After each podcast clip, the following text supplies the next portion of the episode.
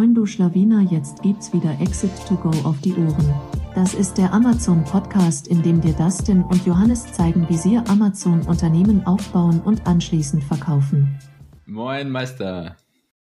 Und damit heißen wir euch herzlich willkommen zu einer neuen Folge von Exit to the Moon. Nein, Spaß, Exit äh, to Go.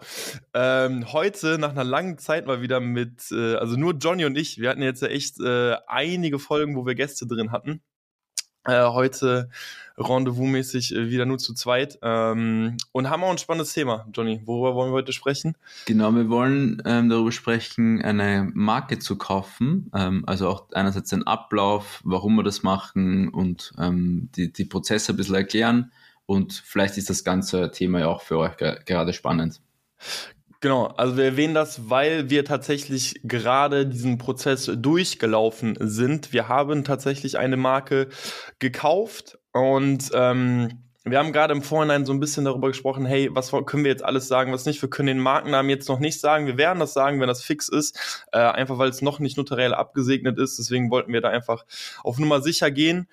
Plus, ähm, und das ist jetzt hier so ein kleiner Spoiler, ähm, wahrscheinlich äh, wird eine Marke, also die Galavi-Marke von uns verkauft und äh, wir wollten einfach ASAP eine neue Marke haben. Ähm, das ist jetzt halt noch nicht 100% nied- und nagelfest. Wir haben zwar ein Letter of Intent ähm, unterschrieben und es geht in die richtigen Schritte und da wird es dann sicherlich auch eine eigene Folge zu geben.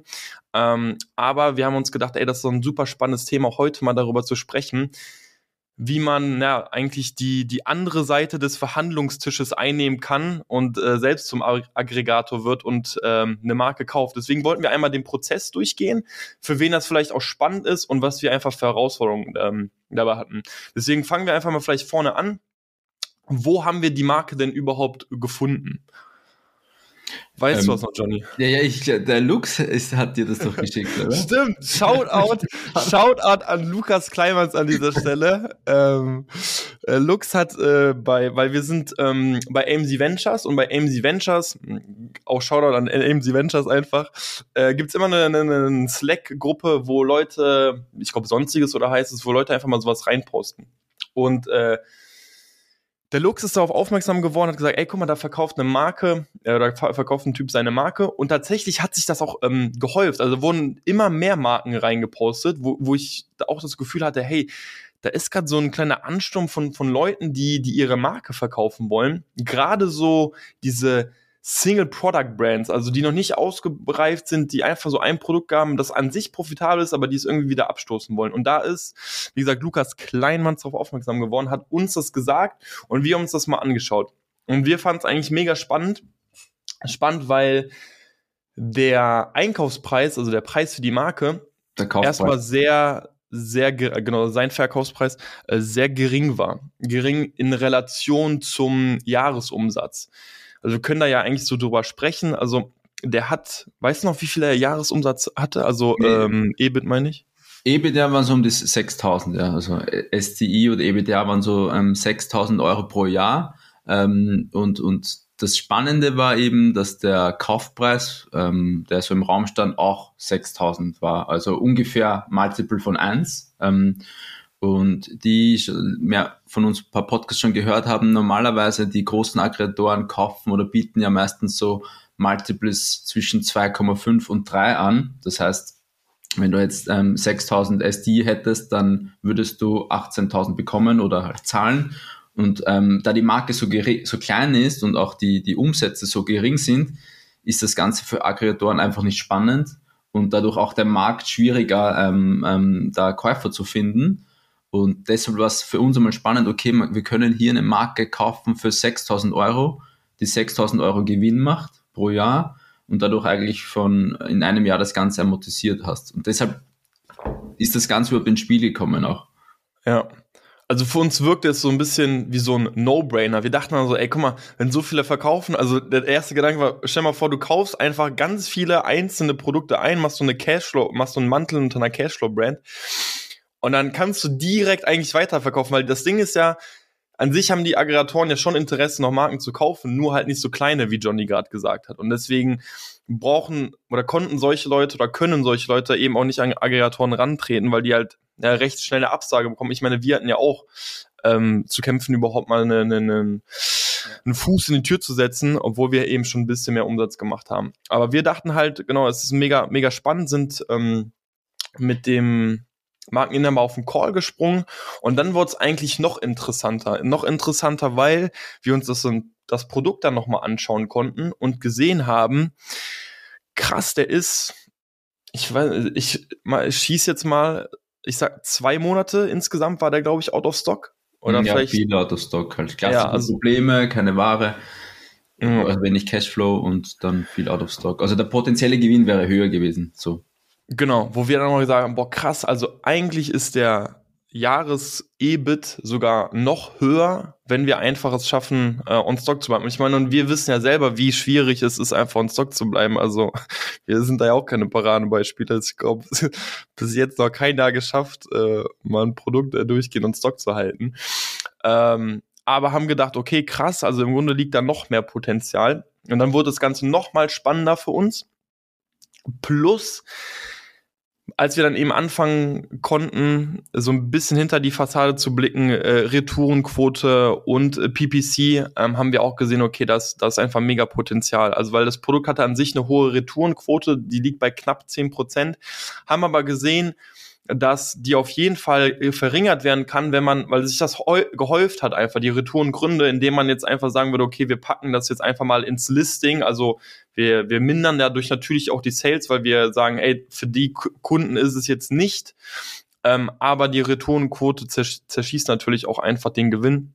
Vielleicht, und, vielleicht können wir da vorher ähm, kurz anschließen, was wir ja. von, von dem Markeninhaber zuerst angefordert war oder haben, war, einfach mal selber Zugang, dann mhm. haben wir sich die ganzen KPIs angesehen, wie ist so der Wareneinsatz, wie ist das Verhältnis und auch die, die Dustin meinte, so, hat dann die PPC-Berichte angefordert und die, die Rückerstattungsberichte. Dann haben wir sich das angesehen und eben, wie Dustin schon gesagt hat, dass immer dieselben ähm, Rücksendungen sind und dass man das eigentlich verbessern kann am Produkt und dann auch, auch bessere Margen hat. Also so war das Potenzial irgendwie da bei diesem Produkt und ähm, danach sind wir eigentlich noch weit, also nach dieser Analyse sind wir in die ernsten Gespräche dann eingegangen. Ja, genau, also ich, ich denke auch, also das würden wir uns wahrscheinlich jetzt immer direkt angucken. Das sind so die drei Dinge, ne? Wenn man jetzt so nochmal eine potenzielle Marke sieht oder etwas spannend findet, auf jeden Fall Sellerboard einmal reingucken und dann auch so ein bisschen schauen, so Tacos direkt äh, und Retourenquote und dann in gerade in diese Bereiche einfach nochmal tiefer rein, ist da noch Potenzial, weil PPC wird immer ein Hebel sein und gerade wenn du eine hohe Retourenquote hast, einfach schauen, kann man die verringern. Genau, das waren auf jeden Fall die Punkte, die uns auch einfach recht schnell aufgefallen sind. Ähm, und das Ganze wird dann einfach noch spannender für uns. Genau, und dann ähm, haben wir eigentlich direkt gesagt, so, okay, wir haben auf jeden Fall Interesse. Genau. Und ähm, ein, ein, Schritt davor war noch, ähm, ihr wisst ja auch, in Sellerbots kann man einfach irgendeinen Preis eintragen beim Wareneinsatz. Ja, Das war uns nochmal wichtig, dass wir da eine Rechnung haben vom Lieferanten. Das war, ist natürlich auch geschwärzt gewesen, aber wir wollten einfach sicher gehen, dass das, was im Sellerboard drinnen steht, auch wirklich ähm, Realität ist, weil wenn dort ein niedriger Wert steht, dann ist ja auch der Gewinn im Sellerboard falsch. Das heißt, das, das wäre noch zu an, anzufordern, die ganzen Rechnungen für die, für die Einkaufsrechnungen. Und ansonsten reichen eigentlich oder haben für uns die Sellerboard ähm, Auswertungen gereicht. Genau. Eine Sache war mir nur noch einfach wichtig, also das Listing war halt schon sehr etabliert im Sinne von, äh, von den Bewertungen. Also es hatte auch ähm, über 450 Bewertungen und im Schnitt, glaube ich, sind es jetzt 4,5 oder 4,6, bin jetzt nicht ganz sicher. Und das war für mich einfach auch so eine Supermarkt-Eintrittsbarriere ähm, für, für eben andere äh, Seller. Plus die Nische war nicht so ganz groß und das fand ich dann an sich auch spannend, weil ich denke, wenn ich die Nische eben angeschaut hätte, hätte ich auch gesagt, okay, krass, die sind jetzt eigentlich schon ziemlich voll da, plus eben gut etabliert im Sinne von, von vielen Bewertungen. Ähm, das war dann eben auch nochmal so, so ein Pluspunkt auf jeden Fall. Ich, ich glaube, wir hätten das schon alles anders bewertet, wenn das Listing jetzt irgendwie so 40, 50 Bewertungen gehabt hätte. Dann hätte ich gesagt, okay, ganz ehrlich, vielleicht machen wir das Produkt einfach selbst. Ne? Also vielleicht gehen wir selbst in diese Nische rein, wenn man die Nische gefunden hätte. Und ähm, ja, aber so super etabliertes Listing und dann dachten wir einfach, okay, macht, macht auf jeden Fall Sinn. Und ja, im Grunde haben wir dann schnell gesagt, dass wir Interesse an der Marke haben. Ne? Oder das, das, war, das war doch Mitte, Mitte Dezember, sind wir mit ihm in die Gespräche gegangen. Also eigentlich schon ein paar Monate her wieder. Ja, ja. Ähm, sind wir mit ihm in die Gespräche gegangen, haben den Kaufpreis nochmal ähm, fixiert quasi. Davon, damit waren alle einverstanden. Und dann ist tatsächlich so ein kleines Thema aufgeploppt mit dem Reach, also ähm, der Reach-Thema. Ähm, da haben wir noch einen Reach-Test nachträglich gemacht, so dass die Ware auch wirklich Reach-konform ist. Und ähm, das ist vielleicht auch wichtiges Learning an, an euch, wenn ihr eine Marke kauft. Entweder REACH-Zertifikate herzeigen lassen oder wenn es keinen gibt, dann noch ein REACH-Zertifikat nachmachen, 250 Dollar oder so, je nach, ähm, je nach Produkt. Ja. Ähm, muss, sollte man auf jeden Fall machen, damit man da safe ist. Ja, also das ist ja für mich immer auch, oder für uns immer wieder so spannend zu sehen, dass, also ich weiß nicht, ob wir da einfach so penibel sind oder es einfach wirklich teilweise nicht darauf geachtet wird, weil die sagen, ja, in dieser Nische wird eh nicht, keine Ahnung, geprüft oder so. Ich finde es auf jeden Fall mal krass. Also für uns ist, äh, ist gar kein Diskussionspunkt, wenn ein Produkt nicht REACH-konform ist, so, dann äh, haben wir an sich da nicht großes Interesse. Wir wollen immer sauber ähm, verkaufen. Und ich weiß auch noch, wir hatten ja zu dem Zeitpunkt mit einer anderen Marke auch noch Kontakt. Ähm, die auch er gar keinen Bock, einen Reach-Test zu machen. Genau, also bei der Marke war es zumindest noch so gut, dass ja klar, können wir alles machen, kein Ding. Ähm, aber bei der anderen war so, nee, also wenn ihr da jetzt irgendwas testen wollt, so entweder ihr könnt es halt kaufen oder nicht. So, und dann äh, dachten wir uns, ja, okay. Aber ich finde es einfach mal auch spannend, so zu sehen, so, wie ja nicht blauäugig, aber schon wie risikobereit eben andere Seller aussehen. Ich meine, so Reach ist jetzt so eine Sache, ich weiß nicht, wie es dann zum Beispiel bei LFGB aussieht, ob die da äh, zumindest die ganzen Seller ein bisschen ähm, vorsichtiger sind. Aber ja, das war auf jeden Fall noch ein Punkt, sondern wollten wir eben noch die Tests machen, weshalb sich das alles einfach noch mal so ein bisschen, sage ich mal, in die in die Länge gezogen hat. Ähm, aber definitiv ein Punkt, so den den wir einfach noch äh, abklären wollten und äh, deswegen hat es das auch alles ein bisschen in die Länge gezogen und jetzt haben wir uns aber äh, final darauf geeinigt. Man kann dann einfach auch noch ein bisschen darüber quatschen, Wer zahlt dann die Kosten für so einen, äh, für die ganzen Tests, wenn die Marke eh verkauft wird? Ich finde, das ist dann, also da haben wir uns ein, haben wir uns auf so ein 50-50-Ding dann, am, genau, wir haben auf so ein 50-50-Ding äh, am Ende geeinigt. Ähm, aber das ist auf jeden Fall noch so ein, so ein Diskussionspunkt, den man dann eben so ein bisschen, äh, ja, einfach verhandeln kann. Genau, also dann hat man quasi einen Haken dran gehabt am Kaufpreis, an der Due Diligence, so eine kleine, und, und dann war jetzt so das Thema ähm, Prozess oder Ablauf, ähm, wann gehen die Waren über, wer kauft die Waren und auch macht man einen Amazon Account Transfer oder Listing Transfer, also das stand auch noch im Raum. Ähm, da kannst du noch ein bisschen was erzählen, Dustin. Ja. Was für ja, Vorteile und Nachteile es für beide Seiten vielleicht gibt, ja. bei Listing oder Account Transfer. Also äh, grundsätzlich, also um euch jetzt wirklich noch mal ein bisschen mitzunehmen, bei uns sieht's ja so aus, in diesem Deal, den wir jetzt gerade mit Galavier haben, ist es halt so, dass wahrscheinlich auch, also nicht wahrscheinlich, dass unser Account auch abgegeben wird. Also die wollen nicht nur die Listings, die wollen auch den Account. Da haben wir eigentlich lange versucht, das nicht zu machen. Am Ende haben wir klein beigegeben und die werden auf jeden Fall jetzt unseren Account aufbekommen. Ähm, und wir haben dann gedacht, okay, vielleicht ist es einfach direkt eine super Sache, dann eben auch den Account sozusagen von dem Markeninhaber zu bekommen. Da hatte der halt auch recht wenig Bock drauf, was ich auch irgendwo verstehen kann. Ähm, man muss natürlich sich auch bewusst sein, so ein Account-Transfer beinhaltet auf jeden Fall mehr Aufwand. Also ein Listing-Transfer ist viel einfacher als ein Account-Transfer. Also es gibt zwar mittlerweile extra Buttons und ich habe tatsächlich auch irgendwann mal ja eine Frage bei LinkedIn gestellt, hey, hat da jemand Erfahrung mit? Und äh, da haben sich ja auch ja ein paar Leute dann gemeldet. Äh, Shoutout an, Shoutout an Mark Staller, der hat mir da nochmal ein, zwei Kontakte empfohlen. Und ähm, ja, an sich ist das jetzt kein Hexenwerk mehr, aber einfach ein deutlich größer bürokratischer Aufwand, weil dann wirklich intern bei Amazon was angestoßen wird in einer eigenen Abteilung und es de facto auch so ist, dass deine Listings auf jeden Fall ein paar Tage offline sein werden, weil in dieser Zeit, wo ein Account-Transfer stattfindet, geht dein Account auf jeden Fall down im Sinne von, das wird jetzt alles überschrieben und dann finden auf jeden Fall über diesen Account auch keine Sales statt.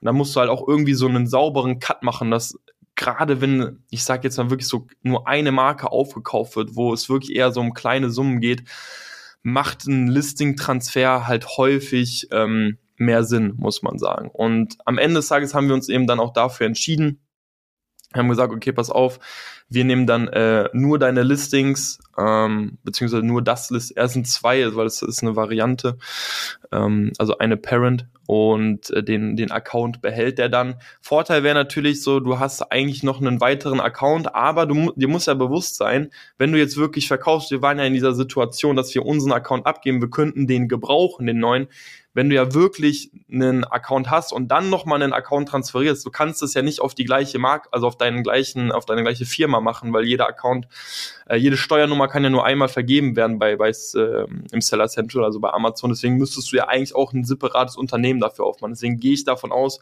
in den aller, allermeisten Fällen macht äh, ein Listing-Transfer ähm, am meisten Sinn. Was jetzt noch spannend auf jeden Fall ist, ist das ganze Thema mit, äh, mit dem Markentransfer und ähm, auch Barcode-Transfer. Das ist äh, jetzt ein Thema, wo ich mich gerade einarbeite, weil ähm, also Marke ist an sich kein großes Thema. Die meisten Marken sind ja bei DPMA angemeldet. Und ich weiß auch noch, ähm, wir haben damals, äh, wir mussten auch mal die Marke übertragen bei uns, ähm, weil ich war einzelne Unternehmen und wollte es eben auf die UG überschreiben.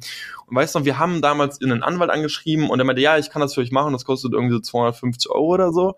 Und dann habe ich DPMA selbst angeschrieben und die haben mir nur so eine, so ein Dokument geschickt, das war eine DIN A4-Seite, wo du so halt ein paar Sachen ausfüllen musstest und äh, dann wurde die Marke einfach übertragen. Also das ist Markenübertragen bei DPMA super easy. Wirklich, das kann, das kann wirklich jeder selber machen.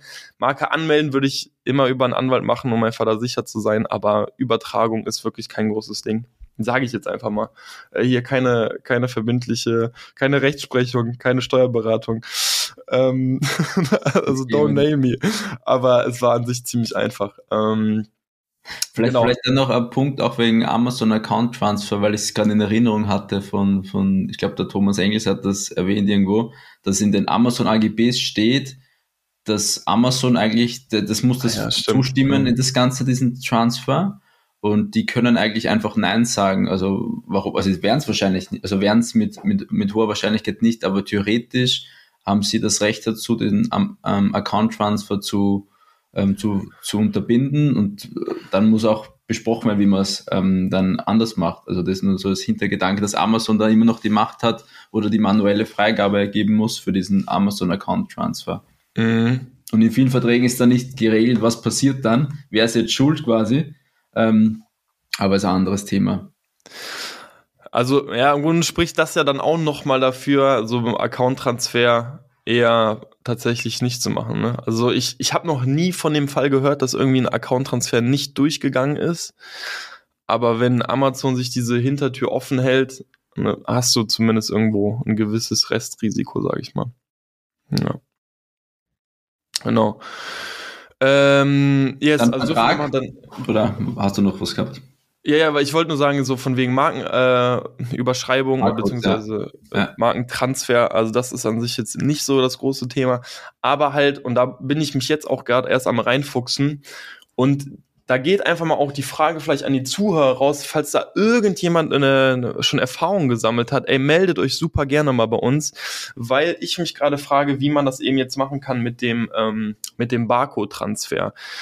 Bei uns ist halt so, ich kann mir vorstellen, der ein oder andere ist auch noch bei den GS1 in Niederlanden, weil damals konnte man sozusagen 10er Barcodes nicht in Deutschland kaufen, sondern nur in Deutschland konnte man nur so 100er Packs kaufen.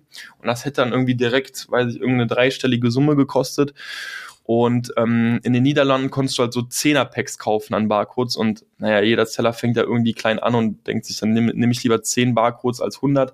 Mittlerweile kann man auch nur 10 in Deutschland kaufen, aber deswegen bin ich bei den GS1 Niederlanden doch. Und der Markeninhaber von der Marke, die wir kaufen, der ist eben bei GS1 Deutschland. Und generell die Frage, kann man einfach so Barcodes übertragen, also ERNs übertragen. Ähm, da sind wir jetzt gerade so ein bisschen das, äh, dabei, das herauszufinden, weil man will natürlich jetzt nicht, wenn man seine Marke verkauft, irgendwie noch weiterhin jährlich für die Barcode zahlen, wenn man die selbst natürlich gar nicht mehr nutzt.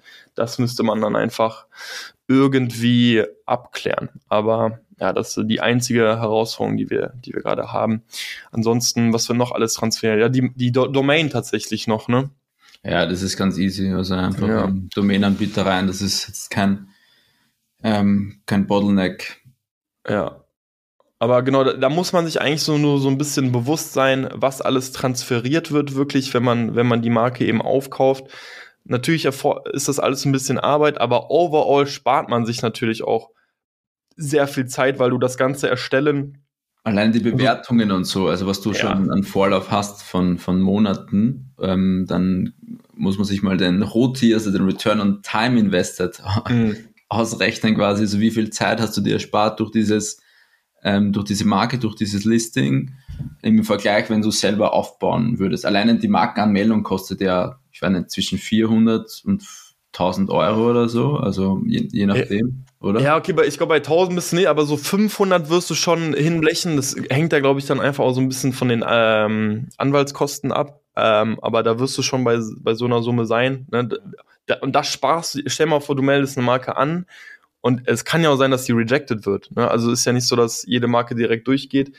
Äh, so dann einfach nochmal den ganzen Prozess äh, durchlaufen. Und ja, dadurch konnten wir natürlich super viel Zeit sparen, Produkte jetzt auch schon einfach anfangen, eben mit dieser Marke zu, zu branden. Generell haben wir jetzt versucht, diese Marke ein bisschen zu, zu rebranden.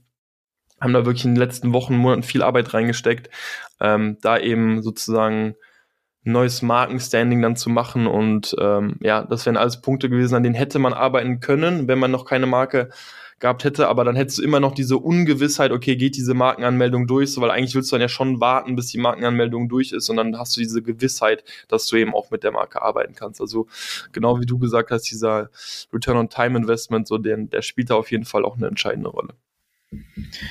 Genau, ähm, dann vielleicht noch ein Input bezüglich Kaufvertrag. Ähm, also mhm ich hätte mir gewünscht, im, im, im Studium mehr bei, bei den rechtlichen Themen aufzupassen. Also, die, die Basics kenne ich noch, aber was die letzten Monaten vor Legal-Themen waren, waren echt ähm, krass. Also manchmal sind die Anwälte echt ihr, ihren teuren Stundensatz wert, die da einfach einen, einen wichtigen Input geben. Ähm, jedenfalls für uns, für diese kleine Marke und für diesen kleinen Betrag, willst du jetzt auch keine 1000 Euro für einen Kaufvertrag ausgeben mhm. oder so oder, oder stellen. Du willst aber auch safe sein, weil ja auch das ein bisschen die Zukunft ist für, für die nächsten Jahre von dieser Marke. Ähm, und da sind wir so vorgegangen, äh, gibt es eigentlich so ein cooles Template ähm, auf Wonder Legal, ähm, so eine Seite, wo du quasi 1000 Vorlagen von Kaufvertrag, einer Eigentumswohnung oder sonstiges ähm, ziemlich cool auf dich customizen kannst. Klar, es ist immer für so Standardthemen, also wenn man spezielle Themen hat, wird es ähm, nicht geeignet sein, beziehungsweise muss man was ergänzen. Aber jetzt so für Vertrag über die Übertragung einer Marke, es hat, glaube ich, drei Seiten gehabt, wo man eben die, die Marke angibt, dann werden automatisch diese Klassen ergänzt und so weiter und ähm, diese klassischen Gewährleistungsabsätzen, Absätze. Und dann hat man eigentlich schon so einen, einen, einen coolen Vertrag als Basis und wir haben dann noch ein paar Sätze ergänzt, wie das mit den Waren ist und ab wann das Ganze dann auf, auf unseren Account ähm, getransfert werden soll. Ähm, aber das nur als Tipp, wie wir es gemacht haben, das hat 70 Euro gekostet oder ich glaube, ja, 70 Euro brutto waren es für dieses Template, also jetzt nicht viel und man hat eine gute, solide Basis für, für so einen Kaufvertrag zum Beispiel. Für kleine Marken, wenn man jetzt wirklich eine riesige Brand kauft, ähm, um mehrere hunderttausend Euro, dann würde ich es auch mit einem Anwalt machen, weil dann ist das Verhältnis wieder fair. Aber jetzt für, für die, diese kleine Marke war das, glaube ich, ein guter, guter Weg. Ja. ja. Äh, Wonder Legal hast du gesagt, ne? Wonder Legal, ja. ja. Keine Kooperation, Hashtag. ja, nee, aber echt cool. Also das, das, ja. das führt einem echt so gut durch den Prozess. Man muss Verkäufer ein bisschen Namen und so eingeben und das wird automatisch immer ergänzt und am Ende nach, nach Bezahlung erhält man auch das Word-Dokument und kann dann eben selber die ähm, Anpassungen machen. Ja, also lass uns das echt gerne äh, in die Beschreibung packen. Also, weil du sparst da wirklich viel Geld.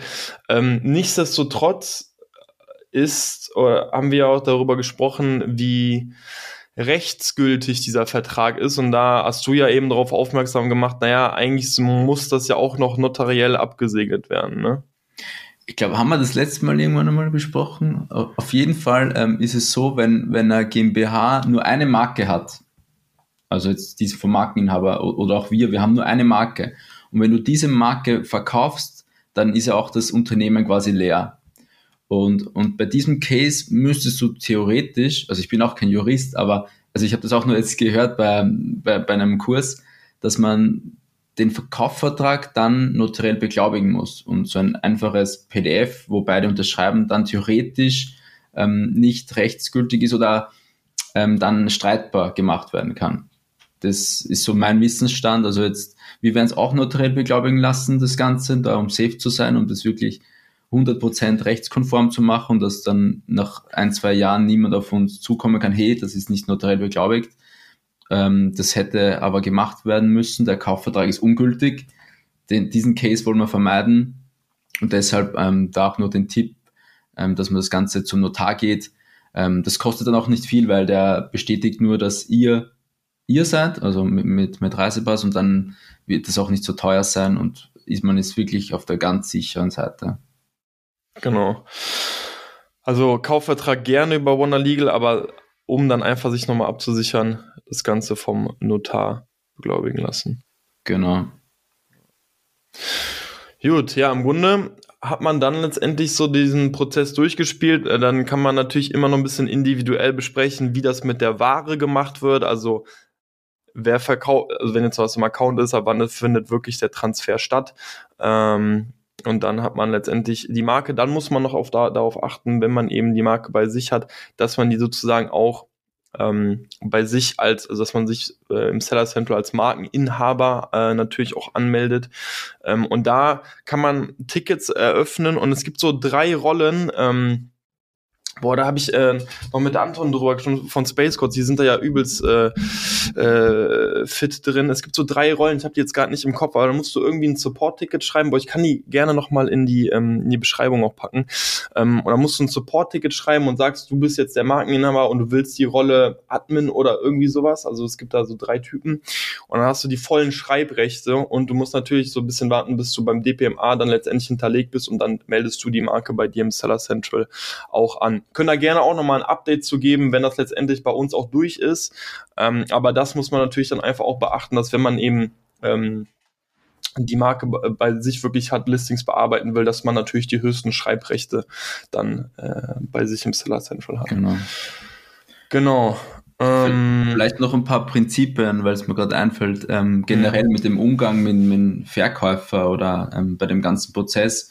Uns war wichtig, dass dass es immer transparent ist, dass wir genau sagen, warum wir was machen wollen. Und das war auch uns wichtig, dass der, die Partei, also die Gegenpartei, genauso agiert, uns alles offen, transparent zeigt. Und man muss dann auch spüren ein bisschen, ob, ob, ob der Vibe zwischen den mhm. Personen mhm. passt. Und es muss sich auch gut anfühlen, wenn man diese, also es muss ein Win-Win für, für beide Parteien sein. Und das war eigentlich in unserem Fall meistens da, wenn es anders gewesen wäre, dann hätten wir auch vielleicht nicht gekauft oder so, wenn das nicht so bisschen so, hm, so ein schlechtes Bauchgefühl hat, sage ich mal, ähm, dann hätten wir es vielleicht auch nicht gekauft, aber so war das eigentlich immer guter Vibe, immer transparent, immer ähm, alles dargelegt, immer responsive grundsätzlich und ähm, das auch nochmal zu, zu dem, dass man immer auch empathisch fragt, warum er verkauft, was ist der Hintergrund, dass man sein, mhm. ähm, seine Story ein bisschen versteht und kennt ähm, genau, das nur so als, als Gedanke, was mir noch gekommen ist dazu. Ja, safe. Ich meine, äh, Johnny und ich hatten tatsächlich auch äh, kürzlich eine Sessions über Prinzipien und da wird uns klar, so dass Transparenz und Ehrlichkeit einfach mit mit so die höchsten Werte bei uns sind und äh, ja, deswegen gut auf jeden Fall, dass du das nochmal ansprichst und ja, es muss natürlich auch passen. Und ich glaube auch, es machen aber auch gerade so viele, weil also vielleicht um aus seiner Perspektive auch ein bisschen jetzt zu erzählen, ähm, der der Markeninhaber will sozusagen einfach jetzt auf weitere Produkte sourcen, kommt anscheinend nicht so ganz leicht an, an Fremdkapital ran und hat natürlich jetzt einfach ein, ein Bottleneck, sieht wahrscheinlich jetzt in einem anderen Produkt ein höheres Potenzial und sieht dadurch natürlich einfach eine, eine super Chance, jetzt einfach einmalig ein bisschen Cash einzusammeln und äh, sich auf ein, vielleicht sogar zwei neue Produkte konzentrieren zu können. Und ähm, deswegen ist es halt irgendwo auch eine absolute Win-Win-Situation, weil er kriegt natürlich jetzt Geld, was er so wahrscheinlich, also von einem Aggregator nicht bekommen hätte, weil keiner sich eben dafür interessiert, Fremdkapital eben auch nicht plus, also er hat ja keine Verbindlichkeiten dadurch. Ne? Fremdkapital sind ja natürlich dann gleichermaßen auch immer wieder Verbindlichkeiten. Ähm, und wir haben natürlich jetzt einfach direkt äh, ein Cashflow-positives Produkt in unserer, äh, in unserem Portfolio, plus die ganze Zeit, die wir eben jetzt auch einsparen konnten. Also, ne, wenn man sich fragt, wer, wer gewinnt hier mehr dabei, also in meinen Augen wirklich äh, geile Win-Win-Situation. Wir ähm, profitieren natürlich in dem Sinne auch, dass wir keinen, nicht mehr als ein Einer-Multiple zahlen. Ne? Da muss man halt schon sagen, okay, das ist natürlich schon, schon nice, weil wenn du einfach rausgehst und irgendwie wirklich an Aggregatoren rantrittst, dann redest du über ganz andere Multiples. Nur Fakt ist so, das ist halt so klein, so das, das kauft halt jetzt gerade einfach keiner. Ja. That's it, ja. Genau. Ansonsten, ich, ich finde es, wie gesagt, äh, mega spannend. Also vielleicht ist es auch irgendwie so der, ein Anstoß für den einen oder anderen, dass er sagt, hey krass, vielleicht anstatt ein neues Produkt zu sourcen, wir haben ein bisschen Kapital, wirklich eine, eine Marke aufzukaufen. Gerade diese, Single Product Brands, ähm, da gibt es echt einige. Wir haben so gerade bei Facebook in einigen Gruppen oder eben äh, bei AMC Ventures und da gibt es sicherlich die ein oder andere Slack Community, wo einfach viel ähm, ja, gerade gepostet wird und doch einige Leute eben die Marke loswerden wollen. Und ich glaube, die, die Gründe sind zwar sehr unterschiedlich, aber sicherlich ist einer auch, weil die dann eben Potenzial in, in neuen Produkten sehen und einfach dieses Cash brauchen oder wahrscheinlich, das wird auch bei einigen der Fall sein, äh, sich dann einfach dann doch auf ein anderes äh, Business, auf einen anderen Geschäftszweig vielleicht konzentrieren wollen. Genau. Ja. Sweet, ich glaube, dann haben wir die wichtigsten Punkte so abgedeckt oder hast du noch irgendwas zum Ergänzen? Nee, also war einfach mal jetzt so, so ein bisschen auch jetzt einfach aus unserem Alltag gesprochen, woran wir gerade so arbeiten. Ähm, wie gesagt, wir hoffen, der ein oder andere konnte da jetzt wirklich vielleicht auch eine Inspiration für sich mitnehmen. Ähm, wir packen auf jeden Fall Wonder Legal unten rein. Wie gesagt, lohnt sich auf jeden Fall. Und wirklich nochmal die Frage geht raus falls irgendjemand da draußen ähm, sich mit dem Transferieren von Barcodes auskennt, ich meine, ich muss eh, ich kann auch noch, ich werde auch noch ein Ticket an äh, GS1 eröffnen und gucken, äh, was diese sagen. Aber wenn das irgendjemand schon durchgemacht hat, ey, meldet euch super gerne. Äh, wir wären auf jeden Fall mega dankbar. Genau, meldet euch, wenn ihr Fragen habt. Äh, wir hätten mal so, jo auf ein äh, QA. Also hat, hat gerne eure Fragen oder Ideen oder Gedankenanstöße per uns an Mail. Das, das, jo, das haben wir doch, ähm, ich weiß haben wir es gestern gesagt. Also folgendes, was ihr super, super gerne machen könnt, wir würden uns mega freuen, wenn ihr ähm, entweder Johnny oder mich oder einfach beide bei LinkedIn edit und ähm, uns eine, eine Voice schickt, wenn ihr eine Frage habt. Also, und wir quatschen dann einfach über die Frage. Das heißt, wir blenden eure Voice-Nachricht hier im Podcast ein und dann quatschen wir über die Frage ähm, und gehen auf jeden Fall äh, darauf ein. Genau. Super, wir würden uns freuen, ne? Über yes. Voice Messages. Knallen wir hier rein. Sehr schön. Okay, ich würde sagen, äh, dann haben wir es, oder? Dann haben wir es, ja. Perfekt. Dann würde ich sagen, danke fürs Zuhören und wir sehen uns in der nächsten Folge. Ciao, ciao. Ciao, ciao.